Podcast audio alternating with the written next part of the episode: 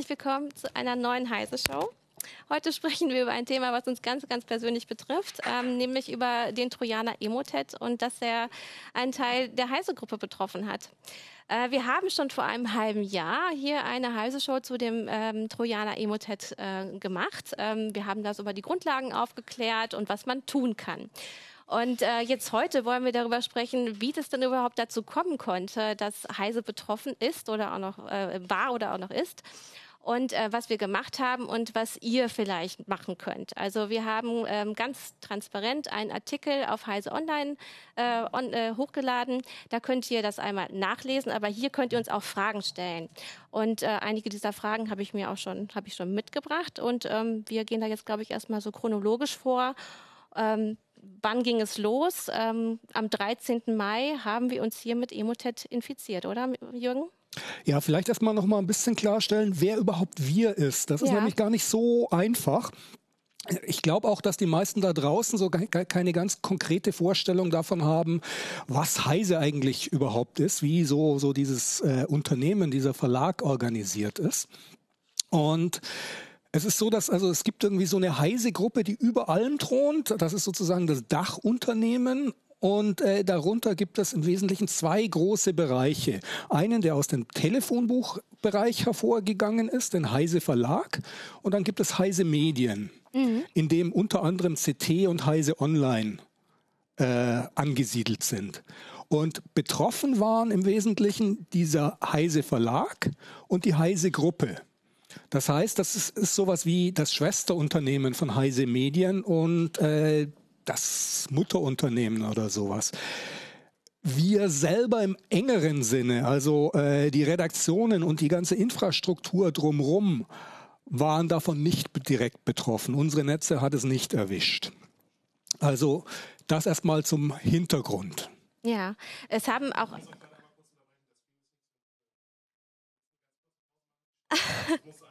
Ja, klar. Also ähm, unsere Technik sagt gerade, hier ist alles nicht synchron. Äh, wir müssen nochmal von vorne starten. Es kommt jetzt eine kleine Pause und dann geht es nochmal los. Jetzt funktioniert es. Ich habe schon Klasse. gesagt, das liegt wahrscheinlich daran, weil ich nicht auf meinem angestammten Platz sitze. Der hätten andersrum sitzen müssen.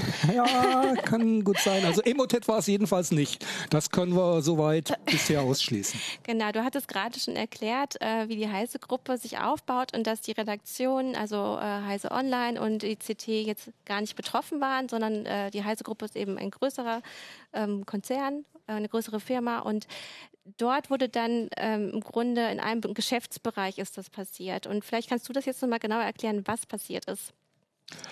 Ja, da hat ein Mitarbeiter des Heise Verlags eine Mail bekommen, die anscheinend äh, von einem Geschäftspartner kam. Jedenfalls hat sie eine Mail, die er selber verschickt hatte, zitiert. Mhm. Im Anhang und hat äh, gesagt, er soll die Daten im Anhang nochmal checken und bei Bedarf korrigieren. Und im Anhang war eben eine Doc-Datei, die er geöffnet hat auf seinem Arbeitsplatzrechner. Da erschien dann eine Meldung, dass äh, das mit dem aktuellen Word nicht ginge und dass er auf Bearbeiten erlauben klicken müsse. Das hat er auch noch getan und in dem Moment war es passiert. In dem Moment war sein Rechner mit Emotet infiziert. Der hat dann im Hintergrund äh, weitere Schadprogramme nachgeladen und äh, dann nahm das Unheil seinen Lauf. Wie schnell ist das denn aufgefallen? Ähm, das ist aufgefallen in mehreren Stufen. Am Anfang dachte man, man hätte es mit einer vergleichsweise kleinen Infektion zu tun, die die Admins dann so äh, mit Antivirensoftware und ähnlichem erstmal bereinigt haben. Mhm ähm, und dachten, sie hätten das Problem im Griff. Ja. Erst nach etwa knapp zwei Tagen, also am Mittwoch, hat man bemerkt, dass es so einfach dann offensichtlich doch nicht geht und dass man da es mit was Größerem zu tun hat. Das heißt, äh, zu dem Zeitpunkt wurde festgestellt, dass da seltsame Aktivitäten im Netz und von aus dem Netz nach draußen stattfanden, die äh, man so nicht erklären konnte, beziehungsweise die ganz eindeutig auf Aktionen von Schadsoftware hinwiesen. Und ab dem Moment war äh, Alarm angesagt. Ja. Du warst relativ schnell involviert. Ähm, wie schnell bist du darauf gekommen, dass das Emotet ist? Also ich selber bin da nicht drauf gekommen. Das ja. haben die Kollegen Ach, aus der okay. Administration schon alles selber äh, rausgefunden. Die haben mich danach kontaktiert und unter anderem auch, weil es darum ging, äh, weiterführende Maßnahmen jetzt äh, zu konzipieren und eventuell externe Experten äh, noch hinzuzuziehen. Ähm, dass Emotet im Spiel war, hat sich relativ schnell daraus ergeben, dass man äh, festgestellt hat, dass äh, in Logfiles Verbindungen zu Servern aufgebaut wurden, die eindeutig äh, Emotet zugeordnet werden können. Mhm. Und äh, dadurch wusste man, dass man den Schädling hat und in der, im Gefolge gab es dann eine Reihe von weiteren Schadprogrammen, weil Emotet ist kein so ganz äh, homogenes Teil, sondern das lädt Schadprogramme von anderen Gruppen, von anderen Gangs zum Teil nach. In unserem Fall und in sehr vielen Fällen hier in Deutschland wurde Trickbot nachgeladen, mhm. der dann äh, sein weiteres Unwesen im Netz getrieben hat. Ja. Ähm, wie viele Rechner waren denn dann äh, direkt betroffen? Also es gab diesen einen Rechner, an dem gearbeitet wurde, wo mhm. quasi, ich denke, die Makros äh, aktiviert wurden? Oder was, was ist genau passiert? Weil das ist ja eigentlich meistens das Einfallstor, dass Makros aktiviert werden. ja, genau, dass Makros ak aktiviert werden, das war der erste Knackpunkt, der erste entscheidende Punkt. Mhm. Äh, über den konnte der Schädling dann sich äh, Schadsoftware aus dem Internet mhm. nachladen, sich auf diesem Rechner festsetzen und sich von diesem Rechner dann aus im Netz weiter ausbreiten. Da gab es dann einen zweiten entscheidenden Punkt, der äh, sehr wichtig war für das, was in der Folge passiert ist, nämlich dass diese Rechner, die sind über ein Windows-Netz äh, vernetzt und es gibt eine zentrale Verzeichnisstruktur, das Active Directory und ähm, das ist eine Windows-Domäne und de, der, die Zugangsdaten, die Credentials eines äh, Administrators, eines Domain äh, Admins mhm. wurden in diesem Zuge kompromittiert. Und über diesen Faktor konnten dann äh, sehr viele andere Rechner infiziert werden, die eigentlich selber gar keine Sicherheitslücke aufwiesen. Ja. Das ist ein grundsätzliches Problem in vielen Windows-Netzen. Das ist also keine besondere Schlamperei bei Heise, sondern das ist eine Art und Weise, wie Windows-Netze in sehr, sehr vielen Firmen organisiert sind und äh, wo man offensichtlich umdenken muss und wo man bessere Sicherheitsmaßnahmen ergreifen muss, um eben solche äh, Lawinen zu verhindern. Insgesamt, wie viele Rechner betroffen sind, genau weiß ich das nicht. Ich glaube, es ist so eine Zahl so über 100. Über 100, wow. Ähm wir wurden nämlich auch gefragt von, äh, von einem Leser, warum wir uns nicht an unsere eigenen ähm, Tipps gehalten haben, nämlich die Gruppenrichtlinie äh, Makros betreffend ähm, einzu, ähm, zu aktivieren, eben dass Makros nicht einfach so aktiviert werden können. Ähm, woran lag das in dem Fall?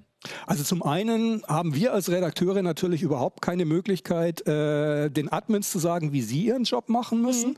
Zum anderen ist es ja auch, wie gesagt, nochmal in einem, eigentlich in einer anderen Firma passiert. Das heißt, es war gar nicht unsere IT, sondern die des Schwesterunternehmens. Aber davon ganz abgesehen mhm. äh, stellt sich in der Praxis heraus, und das hat sich auch in vielen Gesprächen bestätigt, dass in der Praxis es immer sehr viele ganz, ganz wichtige Gründe gibt, warum man solche grundsätzlichen Verbote doch nicht durchsetzen kann. Das heißt, es wird einfach in vielen Abteilungen werden diese Makros tatsächlich praktisch benötigt und es gehen Ganz normale Geschäftsprozesse funktionieren nicht mehr, wenn man die Makros ausschaltet. Das heißt, das ist eine zwar wünschenswerte Maßnahme, aber in der Praxis wird sie nur bei wenigen Firmen tatsächlich hart umgesetzt. Ja.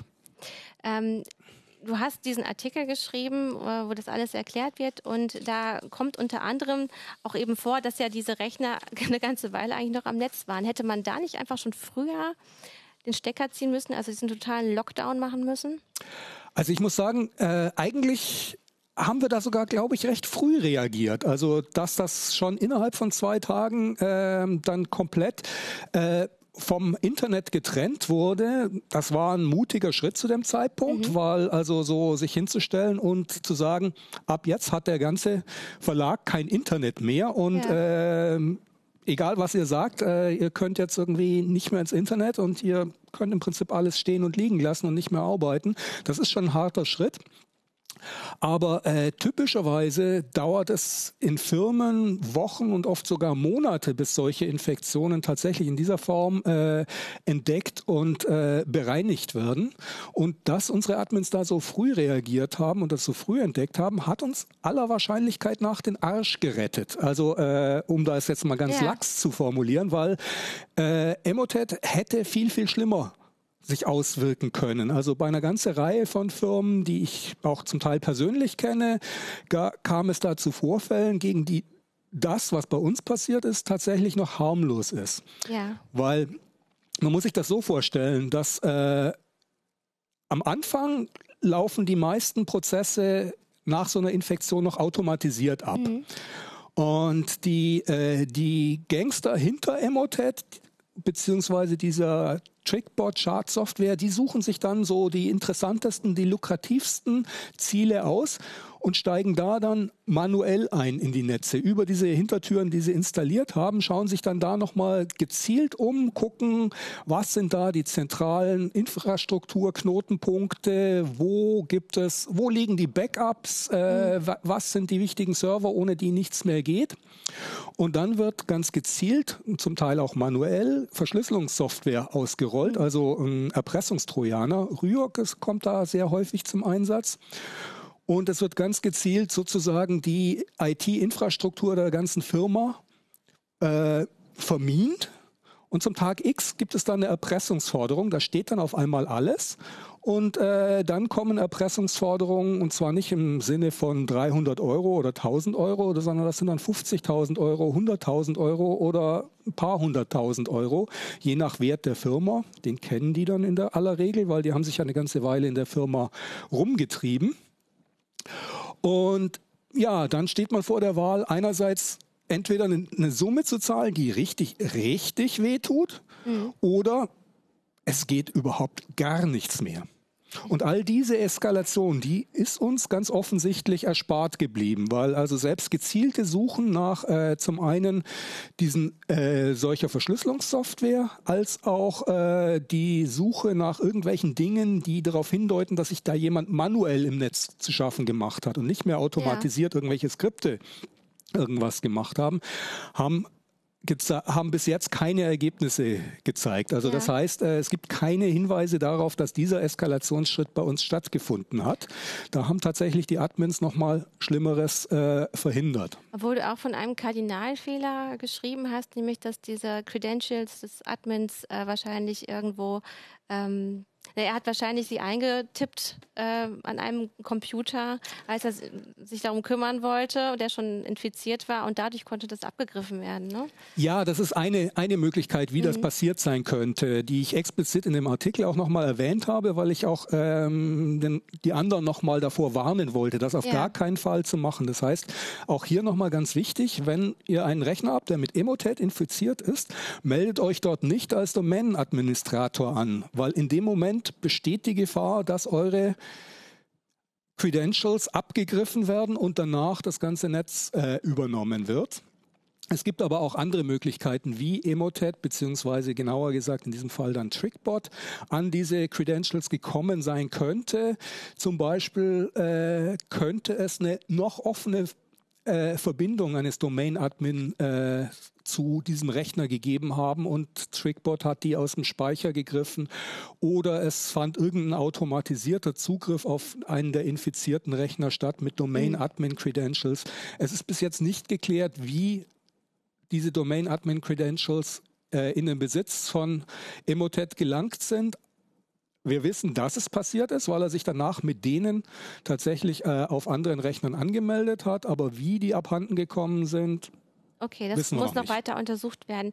Es gab einige Fragen ähm, dazu, wie das überhaupt äh, beginnen konnte, nämlich wie kommen die Angreifer denn überhaupt an diese erste Mail und wie mhm. kann es passieren, dass sie eben äh, an, also ähm, diese Geschäftsmails dann anhängen können äh, und das auch im Mail-Header vielleicht sogar verschleiern können. Mhm.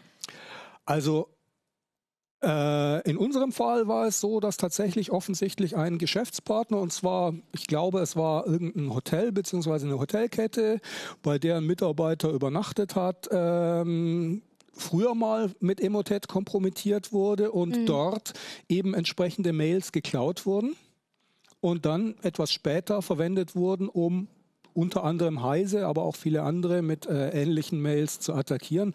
Das ist eine Sache, die Emotet seit einigen Monaten, also seit Anfang des Jahres ungefähr, äh, praktiziert, ja. dass der sich gezielt Mails greift und auf existierende Kommunikationsbeziehungen aufsetzt. Das heißt, man bekommt tatsächlich Mails als Antwort auf eine eigene Mail, die man früher irgendwann vor ein paar Wochen oder vor einem Monat oder so verschickt hat. Und äh, hat es fällt einem von daher sehr, sehr schwer, das auf den ersten Blick als äh, Fälschung zu enttarnen. Könnte man es dann im Mailheader sehen? Ähm, ja, jein. Also als Anwender ist es schon sehr schwierig, weil also zum einen äh, ist es, das äh, äh, versucht Emotet den Absender so gut wie möglich zu fälschen. Er hat da einige Tricks auf Lager, wie es äh, die Mail so aussehen lässt, als käme sie tatsächlich vom erwarteten Absender. Und äh, zum anderen ist Outlook da auch nicht so richtig schlau, was die Anzeige, äh, was es einem da anzeigt. Das mhm. stimmt nicht immer mit dem überein, was äh, real da ist. Wenn man sich die äh, Header exakt anschaut, kann man es sehen, ja.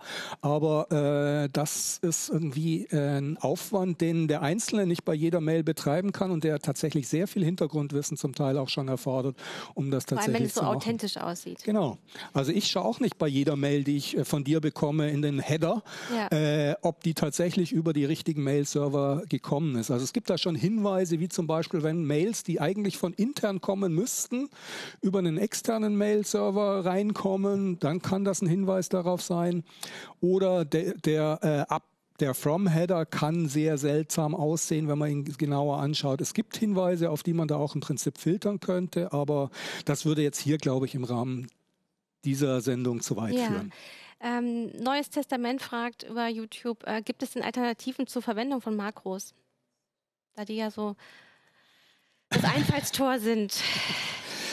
Also ich meine, eine grundsätzliche Alternative gibt es, also alle alle äh, Emotet und sonstigen Mark Trojaner-Makros, die ich mir bis jetzt angeschaut habe, funktionieren nicht in LibreOffice. Das mhm. heißt im Prinzip, wenn man es sich leisten kann, in der Firma von Microsoft Office auf das Open Source Pendant LibreOffice umzusteigen, dann hat man dieses Einfallstor zumindest mal äh, im Moment außer Funktion gesetzt. LibreOffice hat zwar auch eine Möglichkeit, Makros mhm. zu erstellen, aber es ist nicht ganz so eng mit Windows verheiratet. Das heißt, ähm, die Sachen, die für äh, Microsoft Office erstellt werden, diese Makros, die funktionieren in LibreOffice nicht. Ja. Ähm, du hattest auch dargestellt, es waren jetzt äh, Windows-Rechner betroffen, dass ähm, vor allem die betroffen waren, ähm, wo man quasi direkt auf der Admin-Ebene gearbeitet hat, also nicht nochmal einen extra Benutzer eingerichtet hat. Äh, ist das richtig so? Ja, also es gibt eigentlich war also auch in diesem Firmenbereich schon Policy, dass die Anwender, die dort arbeiten, keine lokalen Administratorrechte haben. Mhm. Aber es gab wie in vielen Fällen, wie sehr häufig bei Sicherheitsrichtlinien, Ausnahmen. Und diese Ausnahmen haben sich tatsächlich in diesem Fall als äh, fatal erwiesen. Insbesondere wurde erst kurz vor diesem Vorfall ähm, wurden einige Rechner neu eingerichtet mit einer Schulungssoftware, die es erfordert hat, dass äh, die Konten lokale Adminrechte hatten. Diese Software ist offensichtlich schlecht programmiert und äh, erfordert das. Das passiert immer wieder. Ich höre das auch von mhm. vielen Leuten aus äh, anderen Firmen. Und da wurden dann halt für diese wenigen Rechner äh, wurden diese lokalen Administratoren eingerichtet und die waren die ersten, die kompromittiert wurden.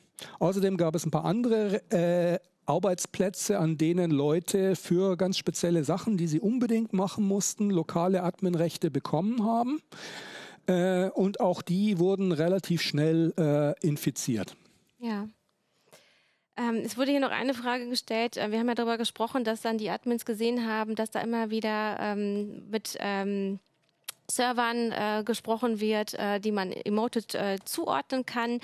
Ähm, Johannes Loy möchte gerne wissen, ähm, ob wir auch oder ob die Admins sehen konnten, wo diese Server beheimatet sind. Also hat man da ähm, das ist meines Wissens ein vergleichsweise großes Botnetz und äh, zum Teil auch international verteilt. Also Konkret, wo diese Server jetzt sind, äh, wissen wir nicht. Vor allem muss man davon ausgehen, äh, diese Server sind zumindest zum Teil auch wiederum äh, auch nur kompromittierte Rechner. Das heißt, äh, der Eigentümer dieser äh, Server weiß unter Umständen gar nicht, was da im Hintergrund auf ihren Rechnern passiert. Ja, ähm, ich muss hier einmal noch mal kurz ähm, das erwähnen. Also es scheint wohl immer noch leider Hänger zu geben. Das tut uns wirklich sehr leid. Äh, wir mussten uns jetzt auch inhaltlich teilweise schon ein bisschen wiederholen. Äh, wir versuchen das hier aber weiter äh, im Gespräch ähm, noch stringent dabei zu bleiben.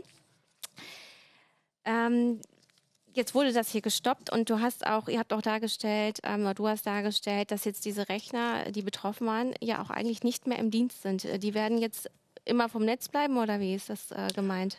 Ja, es ist so, dass also die Admins sich nach äh, einiger Zeit Hase-Igel-Rennens äh, entschlossen haben, zum einen da einen kompletten Lockdown zu machen, das heißt alle Rechner äh, vom Netz zu nehmen und dann auch haben sie sich entschieden, dass äh, die Rechner nicht mehr in Betrieb genommen werden. Mhm sondern haben ein komplett neues Netz aufgebaut. Haben also äh, ein Netz aufgebaut, in dem eine komplett neue Netzwerkinfrastruktur, ein neues Active Directory aufgesetzt wird mit neuen Sicherheitsmaßnahmen. Sie haben sich dafür entschieden, äh, die Rechner, die in dieses neue Netz kommen, alle von Scratch neu aufzusetzen. Also die Hardware wurde nicht ausgetauscht, also man hat nicht wirklich tatsächlich die Schachteln weggeschmissen, aber man hat auf jedem Rechner ein neues Windows installiert und dann von Grund auf das System neu eingerichtet, um so zu verhindern, dass man eben das neue Netz auch gleich wieder infiziert. Ja. Das heißt also, äh, von diesen ehemals infizierten Rechnern und von den Rechnern, die mit den infizierten Rechnern in Kontakt kamen, ist keiner jemals in dieses neue Netz reingeraten und es ist auch keiner äh, jemals wieder in Kontakt mit dem Internet gekommen, weil die Gefahr besteht ja, wenn ein einziger von diesen Rechnern immer noch infiziert ist, dass der sofort wieder anfängt, irgendwie weitere Rechner zu infizieren, beziehungsweise nach draußen zu funken, neue Sachen äh, nachzuladen und äh, den Angreifern wieder die Möglichkeit eröffnet, irgendwas im Heise-Netz zu machen. Und das wollte man auf jeden Fall ausschließen und deshalb komplette Trennung, altes Netz infiziert, äh, kommt nie wieder ans Internet und äh, neues Netz wird von Scratch sauber hochgezogen. Und das dauert halt auch Wochen, hast du ähm, geschrieben, eben weil auch natürlich Daten auf diesen alten Rechnern Klar. waren, die trotzdem jetzt irgendwie in das neue genau. äh, ähm, überspielt werden müssen, aber sehr, sehr vorsichtig. Genau, man muss erstmal irgendwie jedem einzelnen Mitarbeiter einen neuen Account einrichten, muss also im neuen Arbeitsplatz einrichten, dann muss man Schritt für Schritt all seine Werkzeuge umziehen, mit denen er tagtäglich arbeitet, die Daten, die er bis jetzt hatte und so weiter, die muss man umziehen. Und all das natürlich unter höchster Vorsicht, um dabei sicherzustellen, dass man nicht irgendwas umzieht, was unter Umständen wieder einen Keim für eine neue Infektion darstellt. Das heißt, äh, das ist tatsächlich eine Sache, die sich auch angesichts der großen Datenmengen, die bevor man sie einfach kopiert, erstmal zu checken sind, ähm, eine ganze Zeit lang hinzieht und äh, soweit ich das mitbekommen habe, ist das immer noch im Gange. Ja, also ähm, weil du hattest ja auch gesagt, ähm, wir sind eigentlich noch an der großen Katastrophe vorbeigeschlittert, aber daran sieht man ja eigentlich schon, wie viel Arbeitskraft da jetzt reingeht, was man auch an Material im Grunde benutzt, äh, besorgen muss und über wie viele Wochen das auch einen bestimmten Teil einer Firma lahmlegen kann. Ja. Ne? also erstmal war es natürlich irgendwie ein Komplettausfall über mhm ein, zwei, drei Tage, wo irgendwie fast gar nichts ging in einem bestimmten Bereich. Und auch noch immer ist die Arbeitsfähigkeit zumindest teilweise eingeschränkt bzw. behindert. Also es ist noch längst nicht Business as usual, wie man es normalerweise will. Da befinden sich Teile immer noch im Ausnahmezustand. Ja. Ähm, Andreas Schad schreibt, er findet es richtig gut, dass wir so offen damit umgehen. Ähm, und äh, er würde sich wünschen, dass äh, Unternehmen da viel häufiger so äh, offen mit umgehen. Äh, also Respekt. Ähm, ja, man hat ja aber auch eine Pflicht dazu, sowas zu melden. Ne? Ähm, was haben ja. wir denn genau gemacht? Ähm, oder was, wozu, zu was ist man überhaupt verpflichtet, wenn man äh, so ein äh, vom Trojaner befallen wurde und das mitgekriegt hat? Also jetzt begebe ich mich auf äh, für mich vermintes Terrain, weil ich bin kein Jurist. Äh, mhm. Das heißt also über die genauen Verpflichtungen und äh, Wortlaut der Gesetze, da bin ich kein Experte, ich bin mehr der Techie. Ähm, aber wir, was wir gemacht haben, ist auf jeden Fall, wir haben diesen Vorfall äh, bei der zuständigen Datenaufsch Datenschutzaufsichtsbehörde gemeldet, wozu uns meines Wissens zumindest die DSGVO auch äh, verpflichtet. Wir haben den Vorfall zur Anzeige gebracht, wozu wir nicht verpflichtet wären. Mhm. Aber da muss ich auch mal unseren ähm, Verleger und den Eigentümer des äh, Verlages äh, lobend erwähnen, Ansgar Heise. Der hat von Anfang an sich auf den Standpunkt gestellt, ja, wir wollen damit transparent umgehen und hat auch mich ermutigt, eben diesen Artikel zu schreiben und das also mir, also die entsprechenden Türen alle aufgemacht, dass wir transparent mit dem Ganzen umgehen. Das ist keine Selbstverständlichkeit, dass sich der Eigentümer von so einem Verlag dann irgendwie hinstellt und sagt, ja, wir kommunizieren nach, ganz offen nach außen, wir sind betroffen, wir hatten da einen Vorfall und äh, wir hatten da sehr große Probleme und wir arbeiten immer noch dran, die zu beseitigen. Also da war ich, muss ich gestehen, schon beeindruckt und äh, das ist irgendwie jetzt hier alles auch ein bisschen die Konsequenz davon. Ja, ähm, ich meine, wir hatten ja auch gerade schon die Frage, ähm, wie denn diese erste E-Mail überhaupt, ähm, wie die abgegriffen werden konnte. Und auch da hat man ja eben die Verpflichtung, ne, Partnern Bescheid zu sagen, passt auf. Ja, genau. In unserem Haus ist sowas vorgefallen und es kann, ja. kann sich schon fortgesetzt auch das, äh, euch, Auch das ne? ist passiert im Hintergrund, dass man also allen Geschäftspartnern äh, diese Information hat zukommen lassen, dass da unter Umständen im Gefolge dieser äh, Infektion Sie jetzt auch dem Risiko ausgesetzt sind, dass solche Mails bei Ihnen aufschlagen, die ähm, Mails zitieren, die Sie mit Heise ausgetauscht haben. Hier schreibt gerade jemand, dass uns das BSI wohl auch schon gratuliert hat, dass wir so transparent mit einem umgehen. Ähm, vielen Dank dafür äh, an dieser Stelle. Ähm, du hast, äh, wir haben einmal kurz vor dieser Sendung schon über das Thema gesprochen und da hast du darauf hingewiesen, dass man eben Emoted nicht unterschätzen darf, weil es eine ganz andere Form des Phishings ist. Yep. Und äh, da werden eben ganz besondere Methoden auch eingesetzt, die man eigentlich so nicht vermutet bei mhm. Phishing-Kampagnen. Kannst du das noch mal ein bisschen ausführen? Also ähm, mit Emotet hat Cybercrime tatsächlich ein neues Niveau erreicht. Also bis jetzt haben sich Firmen, die nicht so ganz zentral im Fokus der, der wirklich ähm, spezialisierten Angreifer waren, also ganz normale Firmen, Autohändler, Verlage, Stadtverwaltungen, Krankenhäuser und so weiter, die haben sich ein bisschen darauf ausgeruht, dass äh, Phishing kann man mit den normalen Methoden, mit Awareness und so weiter einigermaßen in den Griff bekommen.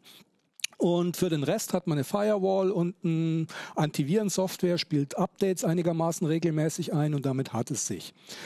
Mit Emotet erreicht aber diese Gefahr ein neues Level. Da werden auf einmal Methoden eingesetzt, die man bisher vor allem im Kontext von Angriffen auf kritische Infrastruktur oder auf Rüstungskonzerne oder beim Hack in, beim Einbruch in den Bundestag oder sowas eingesetzt wurden. Also Methoden, wie man sie tatsächlich kennt, aus ganz gezielten Angriffen, die sehr häufig auch von Staaten zumindest unterstützt, aber sehr häufig auch tatsächlich konkret in Auftrag gegeben werden. Ja. Und also zum Beispiel dieses, dieses ich habe dafür den Namen Dynamit-Phishing äh, geprägt. Das äh, hat mit dem herkömmlichen Phishing, wie wir es irgendwie von, äh, weiß nicht, Nigeria Spam und Amazon äh, angeblich äh, Rechnung und so weiter mhm. kennen, überhaupt nichts zu tun. Es hat eine neue Qualität, weil es tatsächlich existierende Kommunikationsbeziehungen aufgreift. Also ich tatsächlich als scheinbare Antwort auf eine Mail, die ich, bekomme, die ich geschrieben habe, eine Antwort bekomme und äh, da drin ist dann der Schadteil irgendwie verborgen. Das ist eine Sache, wo man davon ausgehen muss, früher oder später wird ein Mitarbeiter in der Firma auf sowas reinfallen. Man kann so viel Awareness schulen, wie man möchte. Das sollte man auch. Ja weil das die Gefahr reduziert. Aber man kann nicht ausschließen, dass irgendwann ein Mitarbeiter drauf reinfallen wird. Also wenn ich die Lehre aus diesem Emotet-Vorfall in einem Satz zusammenfassen sollte und was man jetzt tun sollte, ist, machen, macht euch Gedanken darüber, was passiert, wenn jetzt genau oder morgen euer Kollege so eine Mail aufmacht und öffnet und auf diese Buttons klickt. Verlasst euch nicht darauf, dass äh, ihr das irgendwie äh, verhindern könnt. Ja.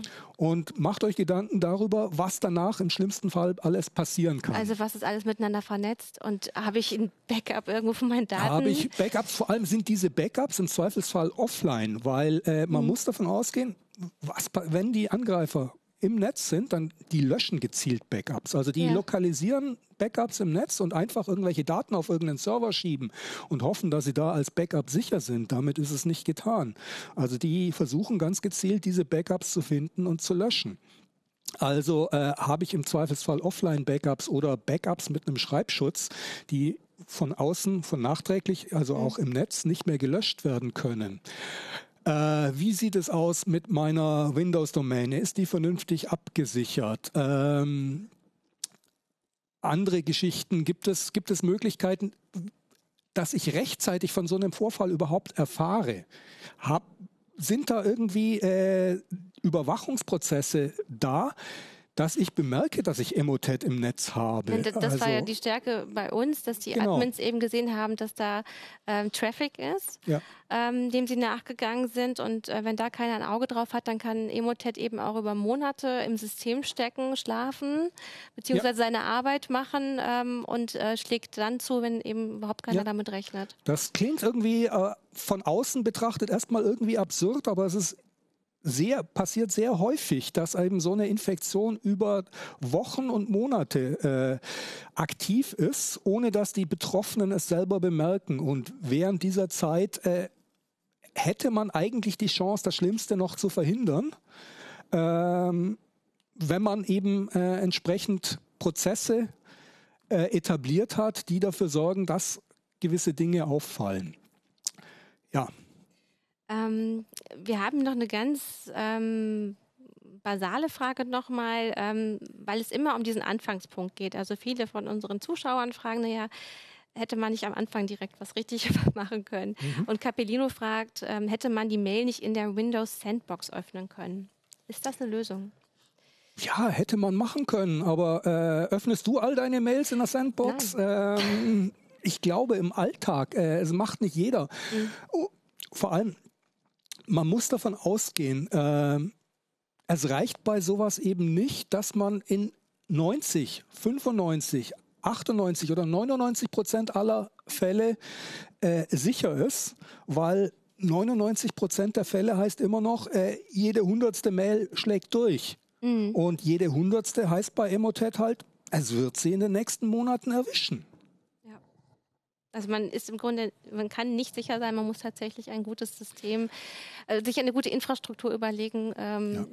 die das, die die Schäden am kleinsten hält. Ja, wir, man braucht da irgendwie eine, eine, ein gestaffeltes Schutzkonzept, das nicht sich ja. darauf verlässt, dass man an einem einzigen Punkt alle Gefahren abwehren kann. Das wird nicht funktionieren, mhm. sondern gegen solche Gefahren, das zeigt die Erfahrung der letzten Jahre, die man auch bei gezielten Angriffen in Bereichen äh, kritische Infrastruktur und sonst wo äh, beobachtet hat. Man braucht eine gestaffelte Verteidigung, wo man davon ausgeht, dass jede einzelne Verteidigungsschicht unter Umständen fallen könnte und man dann immer noch was hat, was dann greifen könnte in, in der nächsten Linie sozusagen. Mhm.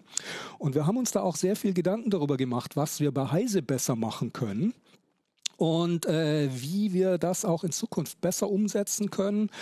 Und diese, all diese Überlegungen, das würde jetzt hier in diesem Rahmen sicher zu weit führen. Die werden wir einbauen in ein Webinar, das ich im Moment konzipiere. Also du machst äh, viele Webinare. Das ähm, liegt jetzt nicht daran, an diesem einzelnen Fall, sondern du reist sowieso durchs Land auch äh, und, und hältst Vorträge zu Sicherheitsthemen und äh, dieses Webinar baust du gerade auf, beziehungsweise ja. ist es Das ist im Wesentlichen im auch schon äh, fertig. Ähm, an den Inhalten fallen wir im Moment, aber das äh, mhm. Angebot steht. Wir wollen eben ähm, speziell an Techniker, an Admins, Netzwerkadministratoren, Datenschutzverantwortliche und so weiter, denen noch konkreter die Möglichkeit geben, äh, aus unseren Fehlern zu lernen. Das heißt, wir werden ein Webinar anbieten, in dem wir äh, nochmal diesen Vorfall aufrollen, auf technischer Ebene erklären, was da im Einzelnen schiefgelaufen ist und auch aufzeigen, welche Lehren wir daraus gezogen haben, wo, an welchen Stellen wir unsere Verteidigung wie verbessern wollen und äh, was auch ein grundsätzlich gutes Gesamtschutzkonzept gegen Emotet ist im Rahmen eines Firmennetzes. Und äh, das mache nicht ich alleine, sondern ich werde, habe da auch äh, zwei Spezialisten dazu eingeladen, die auch äh, wir im Rahmen der Incident Response, also der Aufarbeitung mhm. dieses Vorfalls, äh, als Experten hinzugezogen haben, die also im Heise-Netz tatsächlich unsere Infrastruktur äh, analysiert haben und die sehr viel Erfahrung in diesem Bereich haben, weil das ist quasi ihr Tagesgeschäft. Die machen das äh, die ganze Zeit und auch bei sehr großen Firmen, bei kleineren Firmen und so weiter. Und die werden dann auch nochmal erzählen, was sie da bei Heise vorgefunden haben, was sie uns an Vorschlägen unterbreitet haben und was dann jetzt letztendlich rauskommt, wie man so ein Netz, so ein Windows-Netz aufbau so aufbauen kann, dass die Gefahr einer Emotet-Infektion und der nachfolgenden Schritte ja. geringer wird. Mhm. Ähm, wir haben immer noch so ein paar Einlassungen. Ähm, dadurch, dass wir am Anfang des Videos äh, Probleme hatten mit dem Stream, sind, glaube ich, einige Sachen untergegangen. Ähm, also um das nochmal klar zu sagen, es war eine, ein Schwesterunternehmen von, äh, von der Heise-Gruppe, was betroffen war. Zum Beispiel die CT-Redaktion und Heise Online waren nicht betroffen. Und äh, hier wurde auch die Frage gestellt oder vermutet, dass äh, in der CT-Redaktion äh, sehr viele verschiedene Systeme benutzt werden. Ja, das ist mhm. sogar so. Also einige nutzen dann nur Linux ja. äh, zum Beispiel. Ja, dadurch ist dann auch die Ansteckungsgefahr nicht immer gleich so gegeben. Also die Heise, die komplette Heise äh, Online- und CT-Infrastruktur ist unabhängig von diesem Teil des Netzes, der äh, jetzt konkret infiziert wurde. Das heißt, bei uns war Emotet nicht aktiv und ähm, es wurde auch sehr viel äh, Energie und Zeit darin investiert, festzustellen, was hat Emotet getan, um sich weiter auszubreiten. Es gibt keine Hinweise darauf, dass sich Emotet von Heise Verlag zu Heise Medien, also mhm. in die Redaktionen zum Beispiel, äh, ausbreiten konnte. Ähm, wir gehen derzeit davon aus, dass das auch tatsächlich nicht passiert ist. Obwohl ihr auch natürlich sagt, ähm, ihr könnt an manchen Stellen noch gar nicht feststellen, wie tief oder ähm, quasi die, die, die Schadsoftware teilweise eingedrungen ist, beziehungsweise wo sie dann auch sitzt. Deswegen wurden ja jetzt einige Rechner auch echt komplett erstmal ausgestellt und müssen neu aufgesetzt werden oder es wird komplett neue Hardware angeschafft. Ne? Ja, Ne? Also war, das, war, das, jetzt eine Frage? Nein, nein, im Grunde, ich habe es nochmal noch versucht zusammenzufassen. Also man kann sich da einfach tatsächlich nicht sicher sein. Ähm, Mhm. Äh, und ihr seid da dann sehr konsequent ja. mit umgegangen. Also man darf einfach diesen Trojaner nicht unterschätzen. Mhm. Das wollte ich eigentlich ja. aussagen. Übrigens, äh, ich, weil ich das so aus dem Augenwinkel da in ja. den Fragen mal gesehen habe, äh, da geht es sehr viel um Mail-Anhänge. Äh, mhm. Ich meine, das war bei uns jetzt der konkrete Fall. Das ist aber nicht das einzige Einfalltor. Also mhm. ich weiß zum Beispiel, dass es bei einigen Firmen auch so passiert ist, dass die Mail, äh, die, äh, infiziert, die eigentlich böse Doc-Datei äh, nicht als Mail-Anhang kam, sondern dass da nur ein Link verschickt wurde auf eine Internetseite, auf der man, wenn man den Link geöffnet hat, kam die Doc-Datei im Browser, wurde runtergeladen und dann entsprechend geöffnet.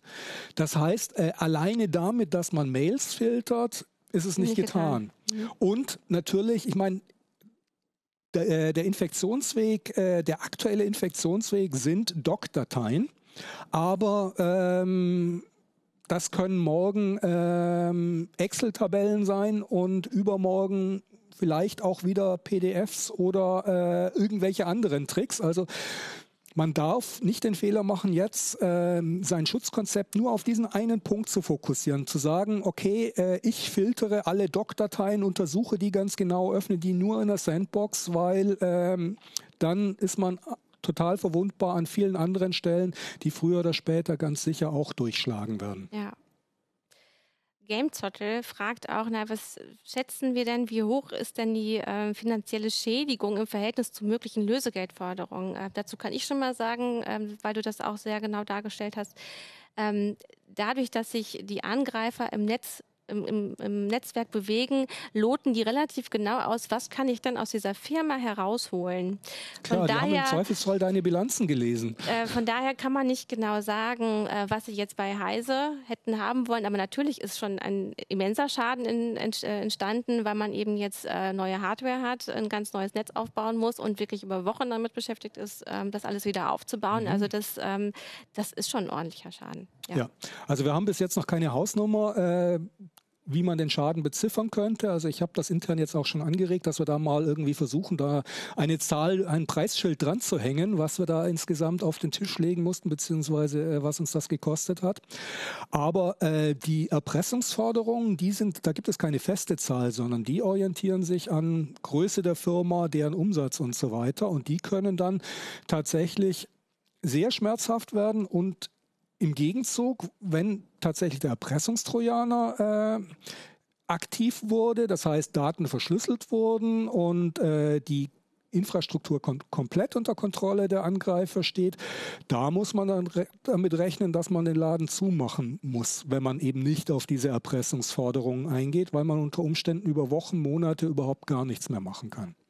Wir raten ja manchmal dazu, wenn sowas verschlüsselt wurde, ist nicht äh, gleich die Festplatte zum Beispiel wegzuschmeißen, sondern vielleicht zwei Jahre zu warten. Und dann hat man vielleicht den Schlüssel irgendwann und kann ihn nutzen. Aber das ist keine Lösung für eine Firma, die arbeiten muss. Ähm, genau. Gut, ich glaube, wir haben die wichtigsten Fragen auch hier aus dem Chat ab, abgearbeitet. Ähm, eine, eine Frage, die ja. mir am Herzen liegt, äh, die ich irgendwo aufgeschnappt habe, ähm, war, wir betreiben ja so ein spezielle äh, äh, Tippgeberportal ja, für Informanten, die uns anonym Tipps geben wollen, äh, für das wir auch extra ein Secure Drop aufgesetzt haben, das im Darknet, also via Tor nur zu erreichen ist, ob das denn auch kompromittiert wurde oder in Gefahr sei. Ähm, ich habe dieses System irgendwie selber mit aufgesetzt, mit konzipiert und deshalb weiß ich da relativ genau, wie die Infrastruktur ist und das kann ich sicher nicht mit hundertprozentiger Sicherheit ausschließen, weil hundertprozentige Sicherheit gibt's einfach nicht. Aber ich kann mir beim besten Willen keinen Weg vorstellen, wie das hätte passieren können, weil da so viele Stufen dazwischen sind. Also dieser Tippgeber geht eben davon aus, dass im Zweifelsfall selbst unser eigenes Netz, unser Redaktionsnetz böse sein könnte. Das geht hm. also von, schon vom schlimmsten Fall aus, dass da äh, unser Netz kompromittiert ist, dass der eigene Rechner, an dem man arbeitet, kompromittiert wird und trotzdem die Daten sicher zu uns gelangen können. Das heißt, ähm, ich halte es für nach meinem aller, allerbesten Wissen äh, ausgeschlossen, äh, dass der Tippgeber im Rahmen dieser Emotet-Infektion irgendwas abbekommen haben mhm. könnte. Äh, jetzt, wo wir nach Fragen gefragt haben, kommt doch noch mal eine, die ich auch noch sehr interessant finde, nämlich äh, Net äh, Mickey fragt. Ähm, wir haben gesagt, dass Windows-Systeme betroffen waren und teilweise nur neu installiert wurden. Aber kann Emotet sich nicht auch tatsächlich Hardware näher, also im, im BIOS äh, und ähm, richtig auf Hardware-Ebene breit machen? Das ist mir von Emotet und der von Emotet nachgeladenen Schadsoftware nicht bekannt. Also äh, das ist eine theoretische Möglichkeit. Das kann passieren, aber sowas sieht man tatsächlich bisher ausschließlich in Angriffen. Ähm, im Bereich, äh, wo tatsächlich ein Geheimdienst versucht, in ein Atomkraftwerk, in eine Urananreicherungsanlage oder sowas äh, einzubrechen, weil das auch nochmal sehr viel mehr an Aufwand äh, erfordert. Also das ist eine theoretische Möglichkeit, die aber äh, in unserem Fall, denke ich, nicht wirklich realistisch ist. Wahrscheinlich und, nur, je ähm, wertvoller das Unternehmen ist, desto höher ist die Wahrscheinlichkeit, ja. dass man auf die Ebene gehen würde. Also um so, solche Infektionen durchzuführen, alles, was ich da bis jetzt auch an Demos erfordert, äh, gesehen mhm. habe, erfordert sehr genaues Wissen über die Zielplattform. Also man muss relativ genau wissen, was ist da für ein BIOS installiert, mhm. was ist das für, für eine Hardware, auf der das Ganze läuft. Das kann man nicht einfach so äh, automatisiert ins Web rausschicken äh, ins Internet schicken und an irgendein Opfer und dann hoffen, dass das bei dem funktioniert. Und außerdem sind diese Art von Angriffen die Angriffswerkzeuge auch sehr, sehr wertvoll. Das heißt, äh, die werden im Zweifelsfall nicht an Heise verschwendet. Ja. sondern die werden eingesetzt äh, in Szenarien, wo es um äh, ganz hohe strategische Ziele geht oder um äh, mehrstellige Millionenbeträge oder sowas, weil alleine die Tools in den Tools Wissen, Know-how und auch tatsächlich Geld in Höhe von mehr, mehrstelligen Millionenbeträgen ja. drinsteckt und äh, man das auf gar keinen Fall an so eine in diesem Kontext kleine Hausnummer wie Heise verschwenden würde? Ja, also es war eine wirklich gute Frage, weil man muss auch noch mal zu der Geschichte von Emotet sagen, dass ähm, Emotet äh, die Eternal Blue ähm, Lücke ja auch ausgenutzt hat mhm. aus dem Giftschrank der NSA. Yep. Ähm, ja, ich glaube, aber jetzt können wir äh, haben wir, glaube ich, wirklich alle Fragen von euch abgearbeitet. Es tut uns sehr leid, dass das mit dem Stream hier nicht so toll geklappt hat. Ähm, heute war hier irgendwie der Wurm drin, aber nicht mehr emoted, hoffentlich als Trojaner. Ähm, wir sind weiter an dem Thema dran. Ähm, Jürgen hat hm. das ja auch äh, schon gesagt. Ähm, es wird noch weitere Berichte auch dazu geben, weil wir immer noch auf der Suche sind nach einigen Dingen. Und du Und hast ein Webinar. Das Webinar. Also genau, ähm, insbesondere die Admins lade ich dazu ein, äh, in diesem Webinar sich doch noch mal genauer zu informieren über die technischen Hintergründe und auch vor allem die technischen Möglichkeiten, sich vor solchen Szenarien sinnvoll zu schützen. Genau, und da kannst du auch mehr auf Details eingehen und wir versorgen euch natürlich weiterhin auf Heise Online trotzdem noch mit Tipps zu ähm, Anti, also wie, wie man gegen Phishing vorgehen kann und Spearphishing oder Dynamite Phishing. Ähm, ja, wir wünschen euch noch einen ähm, schönen Nachmittag und äh, freuen uns auf viele Zuschauer beim nächsten Mal. Macht's gut. Tschüss. Ciao.